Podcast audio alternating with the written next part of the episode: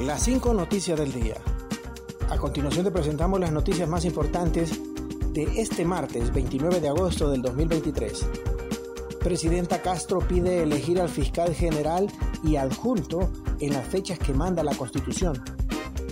La presidenta de Honduras, Xiomara Castro, se sumó este martes a la movilización del Partido Libertad y Refundación Libre, en la que pronunció un discurso que comenzó con el recuerdo de la instalación de la Asamblea Nacional Constituyente en 1980.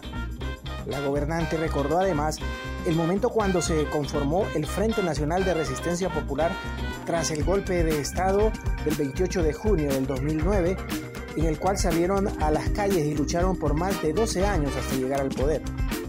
Resistimos en las calles asesinatos, intimidaciones, fraudes electorales, soy una mujer en resistencia, soy una presidenta en resistencia, soy un cuadro en la, de la resistencia de Honduras, dijo. Este día quiero reconocer el esfuerzo de los líderes y coordinadores de las organizaciones de esta inmensa movilización en respaldo y en apoyo a mi persona y agradezco sinceramente su presencia, inició en su disertación. Y el Partido Nacional dice que no permitirá que se elija a un fiscal general a la fuerza.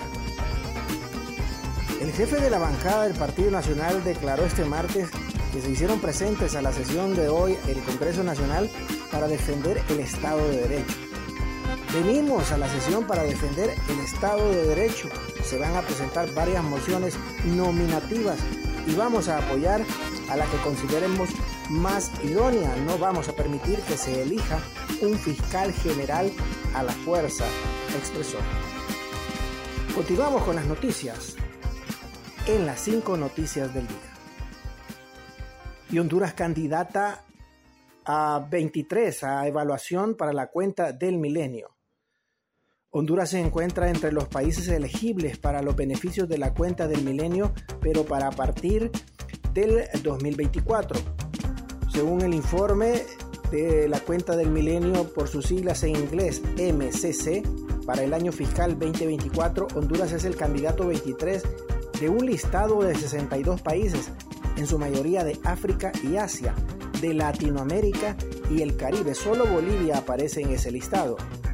La ley requiere que la cuenta del milenio tome una serie de pasos al seleccionar países basado en el compromiso demostrado del país en temas como gobernabilidad y democracia, libertad económica, inversiones en su gente, así como la oportunidad de reducir la pobreza y generar crecimiento económico en el país.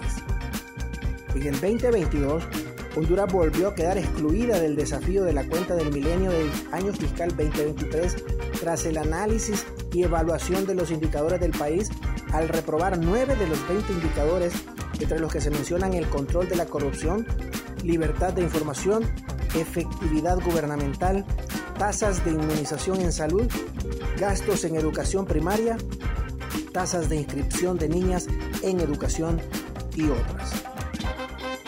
Y Mario Segura dice que presión de la marcha no forjará ningún consenso.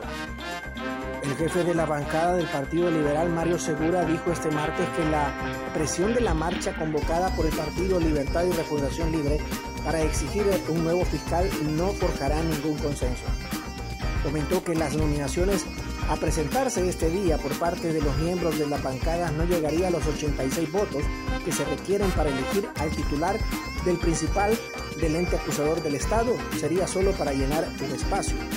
A su juicio, creo que hoy se inicia el verdadero cabildeo entre las diferentes fuerzas que componemos el Congreso Nacional. También mencionó que cada partido tiene sus apreciaciones, con lo cual señaló que para poder elegir a un fiscal es necesario que exista un acuerdo con todas las fuerzas políticas concentradas en el hemiciclo. Gracias por tu atención. Las cinco noticias del día te invita a estar atento a su próximo boletín informativo.